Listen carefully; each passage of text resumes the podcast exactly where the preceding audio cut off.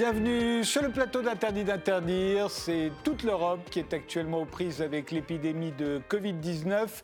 L'Europe qui est la seconde zone la plus endeuillée du monde après l'Amérique latine. Alors le Royaume-Uni, l'Irlande, la Grèce, l'Italie ont reconfiné toute ou une partie de leur population, comme la France. Mais ailleurs, comment ça se passe? Sur la Suède, les avis divergent tellement que nous allons organiser prochainement un débat sur ce pays, le seul à n'avoir euh, pas confiné sa population. Aujourd'hui, nous allons nous intéresser à quatre pays très différents de l'Union européenne. La Finlande, qui a l'un des taux de décès les plus faibles d'Europe et des niveaux d'infection cinq fois inférieurs à la moyenne européenne, mais aussi l'Allemagne, l'Espagne et la Slovaquie, le premier pays du monde à tenter une campagne de dépistage massif de toute sa population. Et donc, pour nous expliquer comment ça se passe ailleurs, nous avons invité Gwenaëlle Beauvois, qui est sociologue, chercheuse à l'université d'Helsinki. Vous vivez en Finlande depuis une vingtaine d'années. Comment ça se passe alors euh, en Finlande? On va dire que dans l'ensemble, ça se passe plutôt bien, disons par rapport au reste de l'Europe. Les chiffres étaient très bons euh, en été, mais malheureusement, ça a un petit peu remonté euh, en octobre, mais sans commune mesure avec le reste de l'Europe, évidemment. Au cours des deux dernières semaines, la Finlande enregistre à peu près 45 cas pour 100 000 habitants, donc c'est le taux le plus bas d'Europe en ce moment. Donc on voit un petit peu plus de masques, qui est toujours pas obligatoire, juste recommandé, et seulement depuis le mois d'octobre, et la vie plus ou moins normale, disons, un peu au ralenti, mais pas de reconfinement à l'horizon. Et voilà, la vie est un peu plus calme, les soirées euh, se terminent plus tôt. Jean-François Donard, vous vivez en Allemagne, vous êtes consultant en santé publique, vous avez plus de 40 ans d'expérience sur le terrain, notamment en Afrique subsaharienne, au Moyen-Orient, dans les Balkans ou en Asie centrale. Vous pouvez donc faire des comparaisons, y compris avec la France. Euh, comment ça se passe en Allemagne? Écoutez, en Allemagne, euh, il y a beaucoup d'inquiétudes de la part des autorités fédérales. Vous savez que la, santé est une, une une compétence de chacun des 16 États d'Allemagne. Euh, on est dans ce qui s'appelle un confinement léger, c'est-à-dire qu'il y a un certain nombre d'interdictions. Et euh, ce que la principale force de l'Allemagne, encore une fois, toujours le, trop social, c'est-à-dire que les gens vérifient que les autres aient bien masque, bien, etc. Ça a beaucoup sauvé l'Allemagne dans le premier confinement. Le deuxième s'annonce un peu plus difficile, on va dire. Il y a à peu près 11 000 cas par jour. on n'est pas encore au taux de mortalité de la France, hein, on est quatre fois inférieur. Donc voilà. mais il y a des interdictions sur beaucoup de choses, les bars, les cafés, les restaurants, les réunions familiales de plus de 10 personnes. Il reste quand même les coiffeurs ouverts, enfin des petites exceptions comme ça.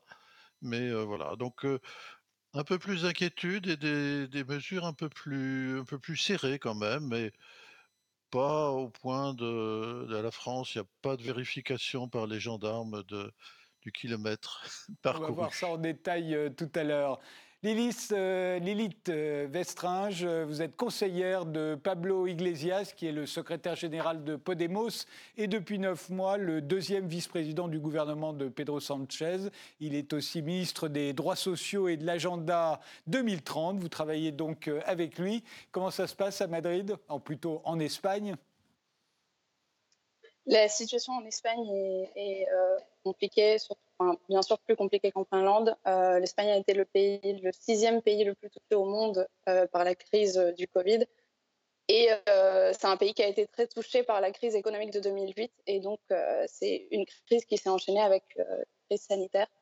de plus que la santé publique espagnole a été très touchée par toutes ces réductions de budget de gouvernements antérieurs au gouvernement actuel, qui est, comme tu, l'as bien dit Frédéric, euh, euh, un gouvernement de coalition où il y a le Parti socialiste et euh, le Parti Podemos avec lequel je travaille. actuellement, il n'y a pas de, confinement. c'est vrai que l'Espagne est un pays qui est décentralisé. Du coup, c'est pas la même gestion qu'en France. la première vague a été gérée, elle, par le gouvernement central. Et actuellement, c'est les communautés autonomes qui prennent en, en, charge ces mesures. Du coup, il y a des territoires qui sont confinés, il y a des territoires qui ne le sont pas. Et euh, bah, la situation est, un peu d'inquiétude et euh, voilà, les gens, euh, les citoyens font un peu comme ils peuvent. Jérôme Texier, vous, vous travaillez dans une entreprise française implantée en Slovaquie. Vous vivez là-bas depuis 15 ans. Vous êtes marié à une Slovaque. Vous avez ouvert récemment un compte Twitter pour partager en français des informations sur ce petit pays de 5 millions d'habitants, membre de l'Union européenne depuis 2004, sur sa façon de lutter contre la pandémie euh, en particulier. Et je l'ai dit au début de cette émission, c'est le premier pays au monde qui va tester un dépistage massif de toute la population. On en parlera en, détail euh, tout à l'heure. Mais a priori, comment ça se passe euh, Comment ça va même euh, en Slovaquie? Bah, écoutez, tout va bien en Slovaquie. alors pour la totalité de la population, nous sommes tous ce qu'on appelle un semi-confinement. Hein. du fait des tests massifs, bien sûr, il y a eu des décisions qui ont été prises, à savoir si les personnes pouvaient se déplacer ou ne pas se déplacer. Euh, donc, comme vous le rappeliez, euh, la, Slovaquie est un petit pays. Il y a, quand même eu euh, une, organisation opérationnelle qui a été mise en place pour ce test massif. On en reviendra tout à l'heure. à savoir que la Slovaquie, dès la première vague, a été un des pays, dès le début du mois de mars, qui a fermé ses frontières, fermé les écoles et les espaces culturels, alors qu'il n'y avait seulement que 21 décès. donc on le sait tous, ensuite, dans la plupart des pays européens, pendant la période euh, des vacances d'été, euh, il y a eu un déconfinement.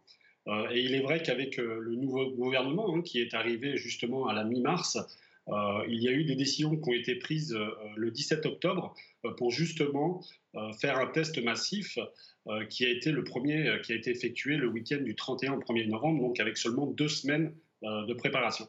Donc dans l'ensemble, voilà, il y a un semi-confinement, on parle de semi-confinement, pas de confinement total. Alors on est de, retour avec euh, Gwenaël Beauvois euh, en, à Helsinki. Euh, Gwenaël, en mars, déjà le, confinement en Finlande avait été assez léger. Hein. C'est-à-dire que les, écoles et les universités ont fermé, mais les gens avaient le droit de sortir de chez eux. les Finlandais, la plupart des magasins sont restés ouverts. alors comment expliquez-vous, comment explique-t-on en Finlande le fait qu'il y ait des résultats aussi bon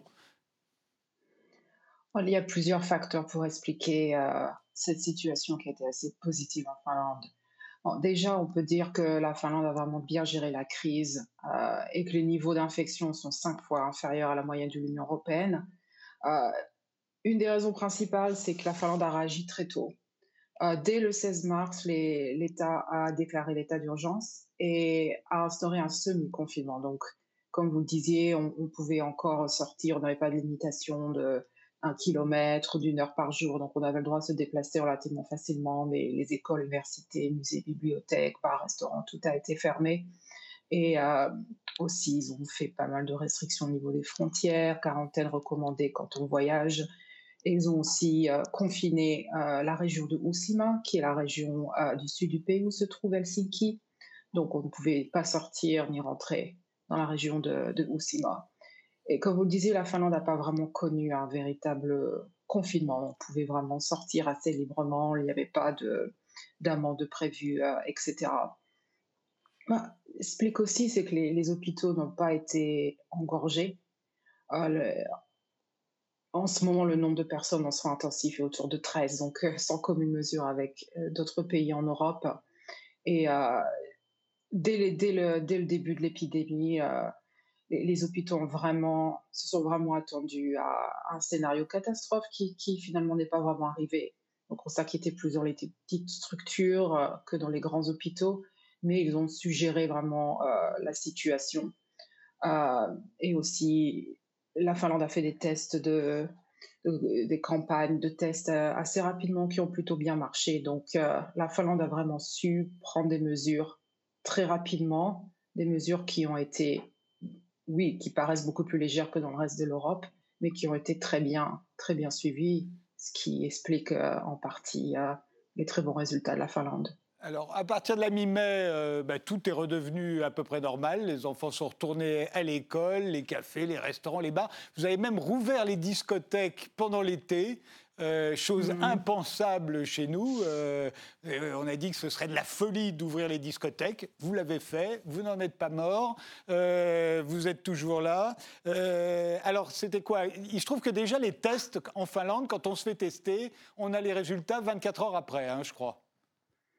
ou même moins. Dans le service public, euh, il y a eu un peu d'engorgement, c'est normal, mais on a les résultats relativement euh, rapidement. Mais dans le privé, par exemple, euh, si vous allez à la médecine du travail, les résultats en moins de 6 heures.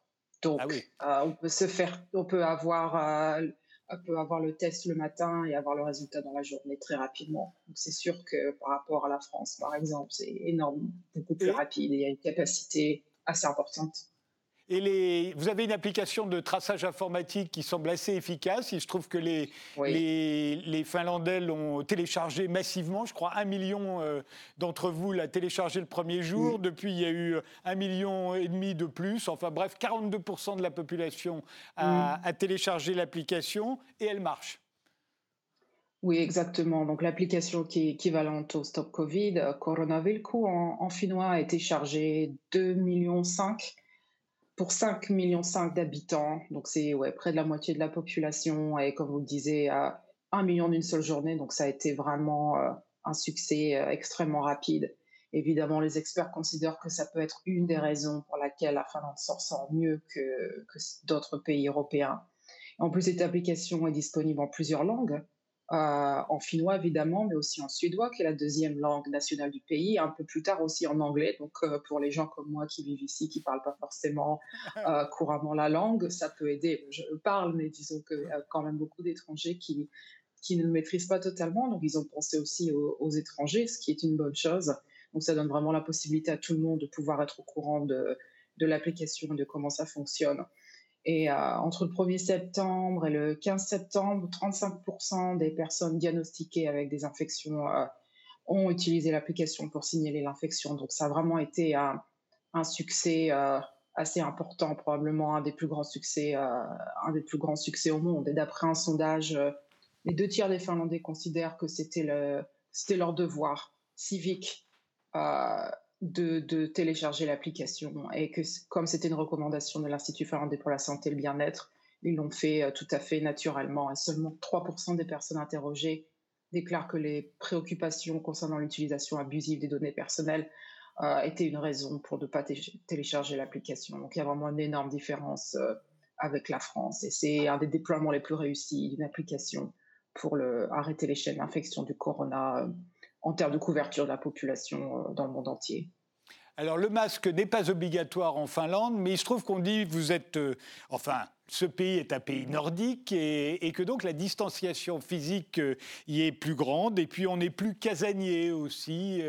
Est-ce que ça vous semble vrai? Ça n'est pas un cliché?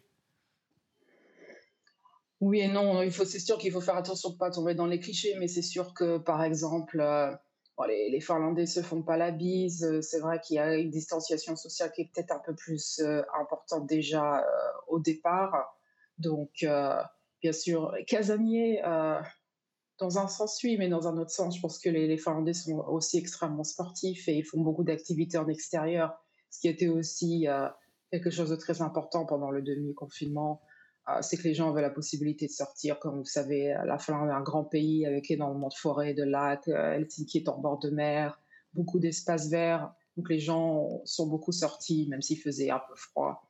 Euh, tout le monde était dehors pour se promener, faire du jogging, sortir son chien. Donc je pense que ça a été vraiment important pour que les gens gardent vraiment un optimisme par rapport à la situation qui était extrêmement dramatique, même ici. On dit également qu'on prend moins les transports en commun euh, en Finlande, qu'on se déplace davantage à vélo, et que donc c'est aussi une occasion de se contaminer en moins. C'est sûr. En temps normal, déjà, les Finlandais utilisent beaucoup le vélo. C'est pas autant qu'à Amsterdam et Helsinki, il y a quand même beaucoup de pistes cyclables. Et euh, effectivement, les gens ont d'autant plus pris euh, les vélos pendant la période du confinement et ont continué pense que les, chiffres euh, dans les transports en commun ont chuté je crois, autour de 70%. Donc euh, les gens, même maintenant, prennent beaucoup moins les transports en commun. Je les prends tous les jours pour venir à l'université. Il y a quand même très peu de gens dans le métro, euh, dans le tram. donc on sent vraiment qu'il y a une grosse différence. Et les gens continuent à utiliser le vélo de manière assez prononcée. Je sais que les, chantiers ne se sont jamais interrompus euh, en, Finlande. Est-ce que le télétravail a, été important euh, Chez nous, il l'a été beaucoup pendant le premier confinement. Là, on voit bien qu'on a beaucoup de mal à s'y remettre. Qu'en est-il là-bas? Oh, la Finlande a vraiment réussi à négocier la transition avec le télétravail. Je pense qu'ici, ça s'est fait sûrement de manière beaucoup plus importante que dans d'autres pays. La Finlande est un pays qui est sûrement mieux équipé que d'autres pour assurer cette transition rapide et sans, trop de problèmes. Parce qu'il y a les infrastructures qui sont déjà adaptées. Les Finlandais sont déjà, dans une certaine mesure, habitués à faire du télétravail, en tout cas dans, certains secteurs, évidemment, pour tout ce qui est restauration euh, dans les commerces, c'est un petit peu plus difficile, évidemment.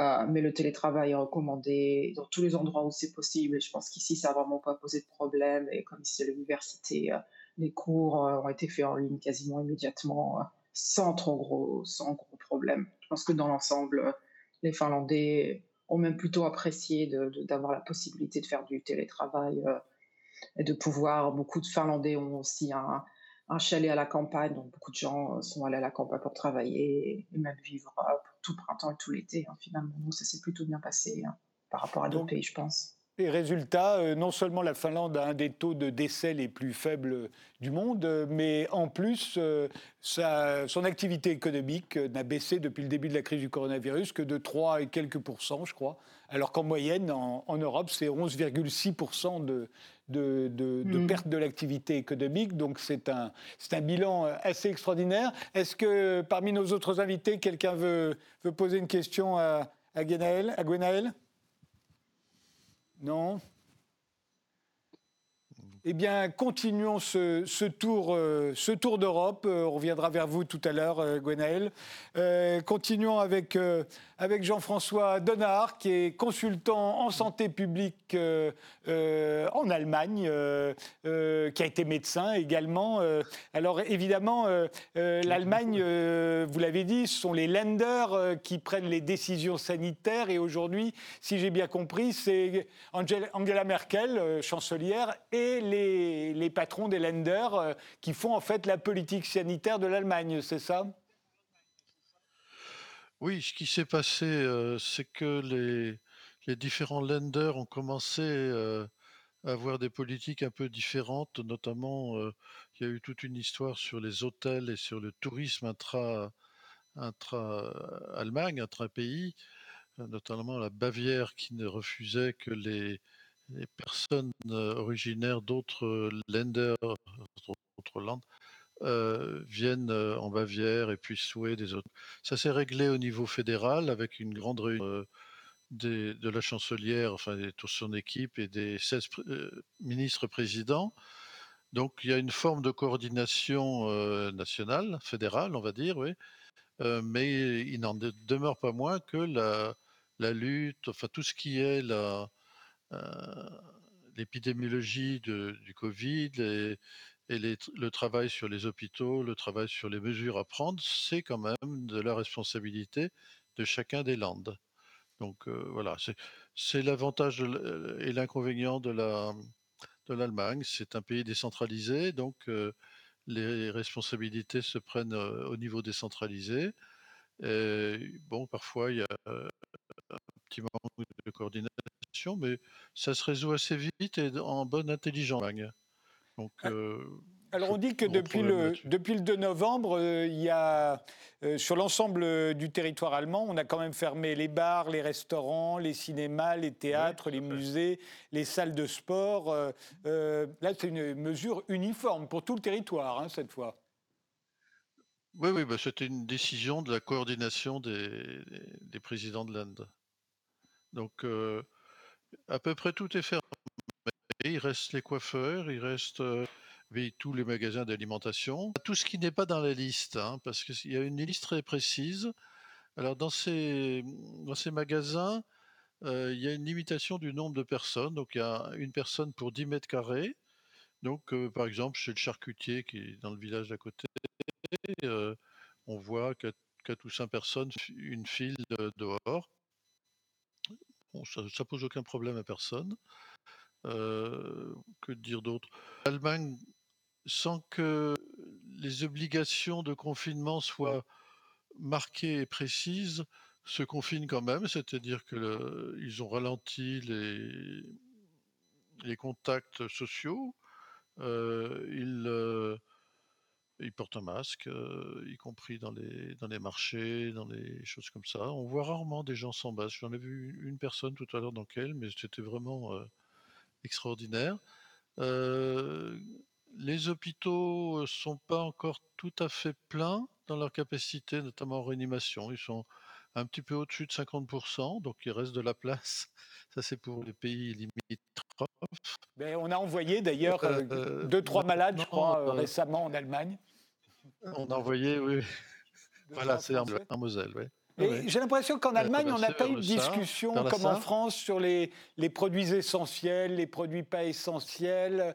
Tout s'est fait en fonction du nombre de mètres carrés et du nombre de gens qui pouvaient rentrer à l'intérieur. C'est-à-dire c'était des mesures strictement sanitaires. Il n'y avait rien de moral, il n'y avait pas de question d'égalité, de justice qui entrait en ligne de compte. Non, non, non. les, bars et les restaurants sont fermés. Donc la, partie de la discussion qui a eu lieu en France n'a pas eu lieu en Allemagne mais oui, c'est dans les autres endroits, on mesure le gens qui rentrent dans le magasin ou dans un supermarché et passer une certaine limite, et ben voilà, c'est fini. il faut attendre. Donc ça, c'est une bonne chose, je pense. Que dire d'autre? L'Allemagne avait pas, enfin, avait eu un faible retentissement du premier confinement, lors du premier confinement, lors de la première vague, euh, en utilisant beaucoup le, système testé, euh, isolé et puis euh, tracé. Donc, elle a, elle, a, été un peu débordée au début de cette deuxième vague et je suis pas sûr qu'ils utilisent encore tout ça. La France a été entièrement débordée de ce point de vue-là, mais L'Allemagne, euh, je n'ai pas d'informations là-dessus, mais on en parle très peu. Voilà. Donc voilà, Mais est-ce qu'on a compris en Allemagne pourquoi, euh, pourquoi elle avait été, pourquoi l'Allemagne avait été, euh, avait eu l'air d'assez bien gérer la, question lors de la, lors de la première vague, et pourquoi là, avec la deuxième, ça semble se passer moins bien? Alors ça, c'est un mystère épidémiologique. Il semble que les premiers cas de la première vague étaient des gens issus grosso modo de ce cluster de d'Autriche, là, vous savez, cette petite vallée fermée, et que quand les voilà, quand les Allemands l'ont su, ils ont pris des mesures aussitôt de tester tous les gens qui revenaient de cet endroit-là et de suivre les cas contacts. Ce qu'on a fait un peu en France dans cette histoire vers Saint-Gervais par là-haut, comment s'appelle euh, et ils en sont restés là. Il n'y a pas eu beaucoup plus de, de, clusters dangereux comme on a eu à Mulhouse, comme on a eu dans l'Oise, etc. Donc, ils n'ont pas eu de grands clusters. maintenant, j'attends un peu de voir ce que les historiens nous diront sur la raison de, tout ça à ce moment-là. On n'a pas de, j'ai pas lu en tout cas d'informations précises sur pourquoi c'était comme ça à l'époque. Ce qui, ce qui est maintenant le constat, c'est que on a eu, on a commencé par avoir plusieurs clusters un petit peu difficiles, notamment ce cluster qui se trouvait vers le nord-ouest de l'Allemagne, au-dessus de la, la Ruhr. Et on a eu vraiment de nombreux cas, notamment chez enfin, qui travaillaient dans ces, abattoirs.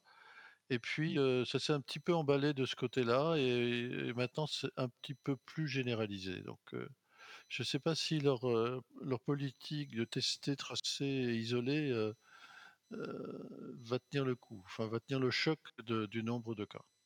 Alors l'Allemagne a la, religion des masques, hein, vous l'avez dit, c'est très rare de voir des gens euh, sans masque. Pour autant, est-ce qu'il y, a la police? Est-ce qu'on contrôle? Est-ce qu'on verbalise? En France, on est très fiers. Le ministre de l'Intérieur est très fier de dire qu'il a, enfin, que tant de Français ont été verbalisés. Euh, euh, voilà, ça fait partie de notre, notre folklore national. ça n'est pas le cas en Allemagne? Non, on n'en parle pas même dans les journaux locaux, il n'y a aucune histoire de personnes testées, de personnes. Euh, vous savez, l'Allemagne est un pays euh, euh, où il y a plus de contrôle social qu'il n'y a de, contrôle policier. c'est valable pour les radars automobiles comme pour le reste. C'est-à-dire que c'est votre voisin, le monsieur qui est à côté de vous, dans le magasin, etc., qui va vous dire qu'il faudrait mettre un masque. Et cette, euh, cette parole est presque une obligation, parce qu'elle est prise sur le ton de l'injonction. Mais il n'y a pas de menace, il n'y a rien du tout. On vous dit simplement, monsieur, il faut porter un masque. Donc voilà, l'Allemagne est un pays de contrôle social et pas du tout fier d'être de contrôle policier. Enfin bon, il existe quand même des radars, il existe quand même des gens qui se font flasher dans moi trop vite. Mais voilà, il ne faut pas croire que les, Allemands, contrairement à ce qu'on pense, sont très disciplinés, discipline, discipline.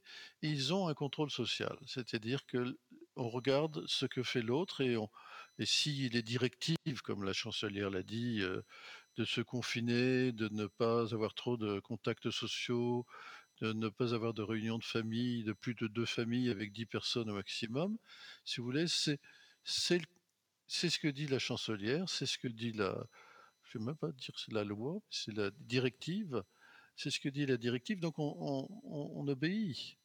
Hein. on obéit à ça parce que, parce que votre voisin peut vous dire, mais dis donc, machin, euh, tu respectes pas euh, ce qui est la directive de l'État. Voilà. Alors l'Allemagne, ça a été un des pays où la, l'activité économique a le moins baissé, ou en tout cas elle est repartie euh, euh, le plus rapidement. Euh, a priori, le, le, et sur le plan économique, on, on, ne redoute pas un avenir comme nous, plein de chômeurs, de faillites. Alors d'abord, l'Allemagne est faite aussi de, de petites entreprises euh, qui sont décentralisées, qui sont très locales. Par exemple, dans mon village de 400 habitants, il y a deux entreprises, dont une euh, entreprise, euh, on va dire internationale, qui fait des, plongées sous-marines et qui travaille en plongée sous-marine, alors qu'on est en, plein, en pleine plaine du Rhin. Donc, tous ces gens-là ont la capacité de travailler avec peu de gens, etc. Mais cette capacité leur a été autorisée. Alors bien sûr, il y a aussi des grosses industries, hein, mais il n'y a pas eu d'interdiction de, travailler en Allemagne. Hein. donc les gens se déplacent pour aller travailler. Les, les universités ont fermé, mais pas les écoles, comme en France. Voilà, donc bon, je pense que l'activité économique a été conservée. Alors que par exemple, si on fait la comparaison, ce serait plutôt avec l'Italie, avec toutes ces petites entreprises italiennes qui ont beaucoup subi le, premier confinement. Hein. Beaucoup, beaucoup. Eh bien, continuons. Euh, euh, allons, dirigeons-nous vers l'Espagne euh, avec Lilith Verstringe. Lilith, en Espagne, alors on dit que l'Espagne est en revanche un des pays Hein ah bah oui, c'est vrai, il faut que je m'arrête. Il y a le... Pardon, j'allais continuer. Il y a la pause d'abord et on retrouve Lilith Verstringe juste après. Pardonnez-moi.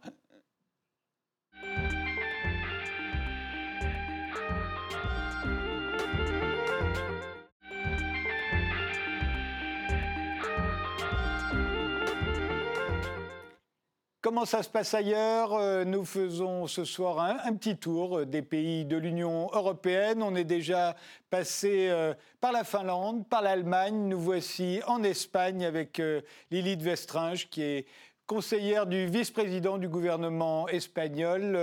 alors Lilith, il y a le couvre-feu. il y a eu le couvre-feu de pour 15 jours, hein, de, de 23h à 6h du matin. C'est un couvre-feu plus soft que celui qu'on qu'on avait commencé par nous imposer à nous en France à partir de, de 21 heures. Euh, euh, et, et, vous avez également un, confinement territorial. Hein. oui, exactement. Euh, la situation se ressemble assez à ce que le collègue a expliqué pour l'Allemagne. En Espagne, au lieu de l'Ander, on a les communautés autonomes qui donnent que pendant la première vague, c'est bien le gouvernement central qui a pris en charge l'état d'alarme, le confinement en général, comme on a vu dans d'autres pays du monde. Et pour cette deuxième vague, en raison de certaines, euh, on pourrait dire, critiques de la part des communautés autonomes, comme quoi euh, l'Espagne, en tant qu'État décentralisé, les communautés autonomes auraient elles aussi euh, les capacités les instruments pour pouvoir mettre en place ces mesures. elles ont donc demandé à ce que pendant, après le mois de juin, donc après l'été, ce soit elles qui prennent ces mesures en charge. Maintenant, comme on disait avant, on se retrouve avec des communautés autonomes où il y a un confinement total. Il y en a d'autres où les restaurants et les cafés sont fermés. à Madrid, par exemple, on, doit rentrer chez nous à, 23 h On ne peut pas sortir jusqu'à 6 h du matin, mais les bars et restaurants sont ouverts. ça varie un peu entre, entre les territoires. Oui. Et euh, alors, il faut savoir que l'Espagne euh, est un des pays où il y a eu le plus de morts par million d'habitants. Hein. c'est supérieur euh, à la France. C'est aussi un pays où l'activité économique a le plus souffert depuis, pour les raisons que vous expliquiez au tout début de l'émission, depuis le début de la crise du coronavirus. donc, a priori, est-ce que c'est un pays traumatisé il faut savoir que euh, effectivement l'Espagne c'est le sixième pays euh, euh, du monde qui a été le plus touché par, la crise du Covid. C'est aussi avant la pandémie, c'était aussi le sixième pays de l'Europe des 28 avec le taux de pauvreté le plus élevé. nous sommes un pays qui, bah, juste, le, gouvernement est arrivé au pouvoir quelques jours avant le début de la pandémie et un mois ou deux mois avant le début de la pandémie, par exemple, le, rapporteur spécial des Nations Unies euh, contre l'extrême pauvreté euh, et les droits de l'homme est, venu dans notre pays, a fait un rapport au sujet de la pauvreté en Espagne. Et dans ce rapport qui était assez indignant, il disait des choses comme euh, que si les Espagnols se promenaient dans certains quartiers de son pays, ils seraient sûrement incapables de reconnaître ces quartiers comme des quartiers appartenant à leur pays. Une personne sur quatre en Espagne est sous le seuil de pauvreté. Donc il faut, il faut savoir que l'Espagne ne partait pas sur une bonne base. Euh, le gouvernement est arrivé dans un système où euh, la santé publique avait été complètement démantelée. Euh, il y a eu entre 2009 et 2014 12 200 professionnels qui ont été virés du service de santé publique et pas que les gouvernements précédents, gouvernements de droite, de parti populaire, mais aussi parti socialiste, ont mis en place une sorte de privatisation du, secteur public de la santé espagnole avec euh, des ventes d'hôpitaux à des fonds vautours, avec euh, cette gestion publique-privée euh, dans laquelle il y a toujours un, intérêt économique et du coup la santé ne prime pas. Et c'est sur cette situation que l'Espagne est rentrée en pandémie. Aujourd'hui, en, Espagne, le masque est obligatoire à partir de 6 ans, mais seulement dans les lieux publics, je crois. Il n'y a pas de masque dans la rue? Si, euh, il y a des masques dans la rue euh, et même ce serait assez injuste. J'ai déjà entendu euh, dans certaines émissions, pas en France aussi, dans d'autres pays européens et ailleurs, que les Espagnols ne porteraient pas le masque et, qu'il y aurait un manque de civisme de la part des citoyens espagnols. Ici, le masque et le port du masque est obligatoire et tous les Espagnols le portent dans les espaces publics, dans les bars, dans le resto, sauf quand on mange ou, on prend un verre. mais on le porte, oui. Bon, donc c'est pareil que chez nous. En revanche, c'est dans les transports. Je trouve que vous avez une particularité quand on prend les, transports en commun. On vous demande votre nom euh, et on le conserve pendant quatre semaines, au cas où il y aurait un, foyer d'infection, c'est ça? Euh, Non. Euh, cette mesure ne me dit rien. Peut-être que dans certaines communautés autonomes, c'est comme ça. Mais en principe, non. le problème qu'il existe avec les, avec les transports publics, c'est surtout que euh, même, problème, même question, euh, services publics qui ont été démantelés, qui ont, euh, souffert beaucoup de, réductions budgétaires. Et du coup, le, niveau de train qui passe a été réduit, le niveau de transport public accessible a été réduit. Et donc, il y a plus d'agglomération et c'est aussi une question qu'il faudra résoudre et qui est en train d'être, en procès d'être résoudre en ce moment la, population sort normalement, à la différence de la nôtre. On n'est pas confiné. Il y a des communautés auto... Enfin, je parle de Madrid. Euh, actuellement, on n'est pas confiné. On peut, euh, on peut sortir euh, pour aller travailler, on peut sortir pour aller dans les restaurants, dans les bars. Il faut savoir que vu qu'il y a cette, cette gestion décentralisée de la pandémie, ici à Madrid, le gouvernement est un gouvernement de droite, c'est donc Parti populaire soutenu par Vox, qui est le parti d'extrême droite espagnol, et par Ciudadanos, qui serait le parti euh, libéral espagnol. Et il y, a eu, euh, il y a eu des tensions avec le gouvernement central, comme quoi Madrid, si, est-ce que la ville devrait être confinée, est-ce qu'elle ne devrait pas être confinée, euh, du moment où, les compétences appartiennent, sont donc déléguées sur ces communautés autonomes, le gouvernement central, ce qu'il peut faire, c'est mettre une sorte de parapluie qui serait l'état d'alarme et montrer son appui à ces communautés autonomes, qui sont finalement celles qui prennent les décisions. Alors est-ce qu'aujourd'hui, euh, je crois que l'Espagne, au départ de la pandémie, a souffert beaucoup, comme la France, du manque euh, de tests, de l'absence d'applications de, traçage, de masques aussi? Est-ce qu'aujourd'hui tous ces problèmes sont résolus en Espagne? Euh, je crois qu'il y a un certain nombre de, de, chiffres qui remontent. Hein. Euh, en, Catalogne, par exemple, le, R, auquel euh, tout le monde est, le taux de reproduction auquel tout le monde est attaché, est passé de 1,43 la semaine dernière à, à, 0,9. Donc, ça semble dire que l'épidémie est de nouveau sous contrôle en Catalogne et dans d'autres communautés autonomes. mais aujourd'hui, alors, qu'en est-il des tests et de tout ce qui manquait au départ? Alors, euh, on, se retrouve un peu dans la même situation euh, dans laquelle c'est un pays qui n'a pas, euh, je pense que beaucoup de pays européens ont eu cette même situation, il n'y a pas eu une sorte de protection de ces secteurs stratégiques, de, la production de ces, de ces produits sanitaires. L'Espagne était très dépendante de la production extérieure et au moment de faire face à une pandémie, il y a bien sûr beaucoup de, beaucoup de manque de matériel au début de la pandémie, pendant la première vague, le gouvernement a donné une certaine euh, somme d'argent euh, aux communautés autonomes destinées à euh, viser, excusez-moi, je fais des hispanismes parfois, viser à ce que les communautés autonomes achètent ces matériaux et, approvisionnent les, hôpitaux et, voilà. Et certaines communautés autonomes ont bien utilisé cet argent, se sont bien appris ont bien acheté euh, ces matériels. Il y en a d'autres, euh, comme par exemple la communauté de Madrid, où euh, la question que tout le monde se pose est où est l'argent que le gouvernement central a, donné à cette communauté autonome? Où est-ce qu'il a été investi? Parce que effectivement, il n'y a pas de matériel et on se trouve dans une situation très similaire à celle de la première vague, qui était inquiétante. En effet, ça laisse rien, présager, rien présager de bon. Euh, les, Espagnols sont inquiets aujourd'hui pour euh, l'avenir, particulièrement inquiets, ou au contraire, ils ont l'impression que, comme je le disais, il y a un certain nombre de communautés autonomes qui sont en train de s'en sortir, donc c'est juste un mauvais moment à passer. Euh, je pense qu'il faudra plus de réactions de certaines communautés autonomes, effectivement. Après, c'est vrai que on pourrait dire que la gestion sanitaire qui a été mise en place en Espagne n'est pas très différente du reste des pays européens. On a eu euh, notre état d'alarme, on a eu notre confinement. Maintenant, on a des compétences qui sont déléguées aux communautés autonomes, mais il y a quand même le gouvernement central qui est là et qui, soutient. Il y a des fonds. Euh, peut-être que pour moi, le point positif de cette gestion de, la Covid euh, serait que justement dans ce gouvernement de coalition, il y a toute la, responsabilité sanitaire, disons, qui est déléguée euh, dans les ministères de santé et de sécurité sociale, qui, sont entre guillemets gérés par le, par le Parti socialiste espagnol.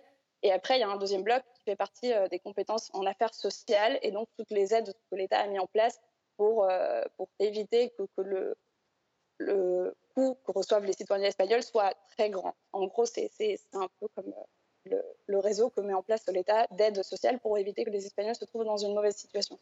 Qu'est-ce qu'il y a de positif ici? C'est différent de, comment a été gérée la crise en 2008. Pour la première fois, il y a vraiment des aides sociales euh, pour les auto-entrepreneurs. On a mis en place une sorte de RSA à l'espagnol qui s'appelle Ingreso Mínimo Vital et qui, du coup, bah, voilà, permet aux Espagnols d'avoir euh, une quantité d'argent pour euh, éviter cette crise économique qui va sûrement arriver partout dans la planète. Euh, on a aussi augmenté le salaire minimal euh, qui avant était euh, à 600 euros. Maintenant, il se trouve à 950 euros, si je ne me trompe pas. Voilà, il y a une sorte de mesure sociale qui a été mise en place et qui est quand même très importante parce qu'elle elle diffère de ce qui avait été fait précédemment dans le pays et qui surtout est aussi visée à protéger les citoyens et pas uniquement voilà, s'enrichir ou euh, des, faire ce qu'on veut avec la santé publique, avec les transports publics, avec les services publics. Je reviendrai vers vous euh, à la fin de cette émission, euh, Lilith. arrivons maintenant en Slovaquie avec Jérôme Texier. La Slovaquie, c'est 5 millions et demi d'habitants, comme, la, comme la Finlande. et c'est le premier pays du monde à opérer une campagne de dépistage massif de toute la population. Alors ça a été un sacré barnum à organiser. Hein. Il a fallu 34 000 médecins, infirmières, aides-soignants, 5 000 policiers, 6 000 militaires, tout ça pour organiser, parce que c'est beaucoup de monde. Hein. Il a fallu organiser 4 900 points de dépistage et il y a eu 2 millions et demi de, de Slovaques qui se sont fait dépister en une journée. Euh, c'est considérable. Et d'un seul coup, on a vu apparaître euh, par la même occasion 26 000 euh, Slovaques qui étaient positifs, donc 1% de ceux qui, qui s'étaient fait dépister. Normalement, en temps normal, c'était entre 1000 et 3000, je crois, qui étaient repérés contaminés par jour. Là, c'est 26 000 d'un coup. vous y avez participé, j'imagine que c'était assez impressionnant. Hein oui, c'était impressionnant. Si, on le prend, vous, l'avez bien expliqué sur une journée, sur la totalité du week-end, euh, donc euh, du, 31 et du 1er novembre, on avait 3 600 000 personnes, donc avec 1,06% euh, de personnes qui ont été identifiées en cas positif. donc on est à peu près à, 38 un peu plus de 38 500. alors sur la première journée, puisqu'il y avait à peu près les deux tiers qui se sont déplacés, on a vu des, files d'attente euh, sur Bratislava et je pense sur les, 4000 autres 900 euh, points de, tests. une spécificité aussi, il y avait ce qu'on appelait les drive-in, c'est-à-dire que les personnes pouvaient se déplacer en voiture et donc attendre dans la voiture de se faire tester. là, on a vu à Bratislava des files d'attente, donc des gros problèmes de circulation. On a vu aussi des personnes qui ont dû attendre 5, 7, voire 10 heures dans leur voiture pour pouvoir être testées, alors que le lendemain, donc le dimanche, euh, on avait très peu de personnes. Il était assez facile de se faire tester euh, euh, donc le lendemain avec moins de monde, hein, puisqu'on avait déjà les deux tiers qui étaient, qui étaient testés. Alors il faut imaginer si, la, France c'est 66 millions d'habitants, c'est beaucoup plus. Nous il aurait fallu 600 000 personnes hein, pour, pour rien que pour l'organisation, pour faire la, même chose que ce qu'ont fait les, les, Slovaques. Alors avec des mesures évidemment ensuite prises. si vous êtes négatif vous pouvez circuler librement, si j'ai bien compris. Si en revanche, vous êtes positif, vous devez vous isoler chez vous pendant au moins 14 jours, c'est ça? Oui, c'est ça. Alors, il y avait, euh, euh, pour tout ce qui est la logistique, euh, même le Premier ministre avait fait une référence au débarquement de Normandie, hein, donc il faut, faut, raison garder. il y a eu quand même un gros dispositif de mise en place. à la base, le test était fait sur la base du volontariat. Euh, et donc le Premier ministre, lui, le souhaitait l'obliger, c'est-à-dire que euh, toutes les personnes euh, à partir de l'âge de 10 ans aillent se faire tester. En revanche, cela allait à l'encontre de la Constitution. et ce qui s'est passé, c'est qu'il y a eu c'est là où on a eu un scepticisme, justement, où il y a eu comme un chantage, c'est-à-dire que si vous faites le test et que vous êtes négatif, vous avez un certificat. Euh, donc, comme on peut l'avoir, euh, un certificat de sortie euh, en France, là, vous avez un certificat qui atteste que vous avez fait le test et que vous êtes négatif. Et donc, vous avez le droit à, moins de restrictions de sortie pour aller faire vos achats, mais que ce soit non plus les achats de première nécessité ou alimentaire, mais aller dans les centres commerciaux, pouvoir travailler. Il faut savoir qu'aujourd'hui, des entreprises, des magasins peuvent demander à ce que vous ayez, votre certificat euh, négatif pour pouvoir entrer, euh, soit pour consommer, soit pour travailler.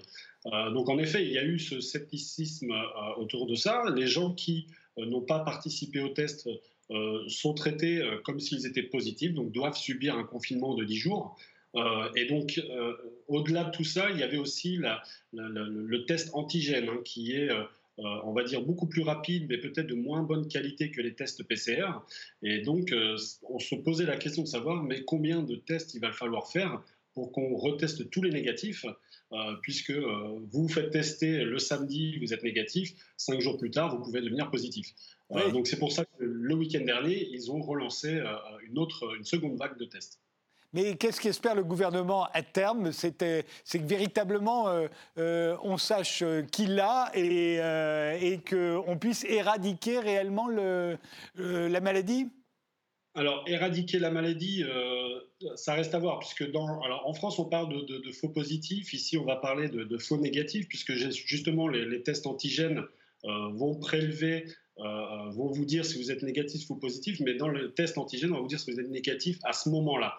Euh, donc ça veut dire qu'on a à peu près 25 000 personnes euh, en, Slovaquie qu'on considère comme faux négatifs, c'est-à-dire qu'ils doivent refaire un test ce week-end. Normalement, d'ici la fin de cette semaine, donc jusqu'au 14 novembre, on devrait avoir des décisions qui sont prises, mais les, informations changent du jour au lendemain. c'est-à-dire qu'il est très difficile de savoir où veut aller le gouvernement. on parle déjà de peut-être, après ce deuxième test qui s'est fait le week-end dernier, alors c'était pour, les enfin, pour les districts qui avait entre euh, au minimum 0,7% de positifs. Donc pas toute la Slovaquie a été testée une deuxième fois. On a demandé aux personnes qui étaient négatives dans ces districts de, retourner euh, se faire tester. On a même vu des personnes positives qui se sont fait tester pour savoir s'ils n'étaient pas négatifs. Donc euh, c'était assez, assez chaotique aussi à ce niveau-là. Mais à partir du 14 novembre, on devrait avoir plus d'informations puisque l'idée, c'est de savoir qu'est-ce qui va se passer après. Donc il y a une confusion aussi on entend le Premier ministre parler d'un autre test euh, à grande échelle euh, d'ici la fin du mois, alors que les personnes, les Slovaques sont, des personnes très pragmatiques. Hein. ils respectent le confinement, le semi-confinement, euh, ils portent le masque. pendant la première vague, au tout début, il y avait très peu de masques qui se sont fabriqués leurs propres masques. Hein. donc, vraiment, les personnes se sont débrouillées à avoir les, masques. Et, et, là, on ne sait plus trop où on se situe. Donc, on sait qu'il y a des personnes négatives qui ont un peu plus euh, un peu moins de restrictions. Euh, mais cela ne veut pas dire qu'ils ne sont pas en semi-confinement. C'est-à-dire qu'ils peuvent emmener leurs enfants à l'école, aller travailler, mais on demande quand même à ce que les personnes restent euh, chez elles, à ce qu'il y ait très peu de déplacements, une distanciation sociale, et autant que faire se peut, pouvoir travailler à la maison. Est-ce qu'il y a eu euh, euh, des réticences ou même un début de révolte, euh, ne serait-ce que sur les réseaux sociaux, de la part de la population, quand on a annoncé ce grand plan de dépistage massif En France, il y a beaucoup de gens, enfin beaucoup, peut-être pas, mais enfin il y a des gens qui s'expriment, qui pensent que le virus n'existe pas, qui pensent que tout ça est un, est un, est un complot international pour nous soumettre politiquement, mentalement, physiquement. si on leur annonçait demain un grand plan de dépistage massif, euh, euh, j'imagine qu'il créerait au génocide. Oui, alors c'est très disparate. Hein. Il y a eu quand même, euh, avant l'annonce du confinement, une manifestation qui a regroupé quelques personnes avec des échauffourées avec, avec la police. avant ça, il y avait quand même aussi des manifestations au niveau du, du, port du masque pour les enfants à l'école, ou pendant la deuxième vague, par exemple, aujourd'hui, euh, euh, les lycées euh, et les universités sont fermés, donc les, étudiants doivent étudier à la maison, alors que les maternelles, les écoles primaires, les crèches sont ouvertes. donc il y a cette confusion qui est toujours là. pas de manifestation en tant que telle. Ce qui est intéressant, ce qui est très rigolo, c'est que on n'a pas de couvre-feu. En revanche, ils ont mis en place la possibilité pour les personnes de sortir entre 1h et 5h du matin. Donc on a vu en effet dans les réseaux sociaux des personnes qui ont décidé de se regrouper euh, pendant ces, heures-là, donc pendant la nuit.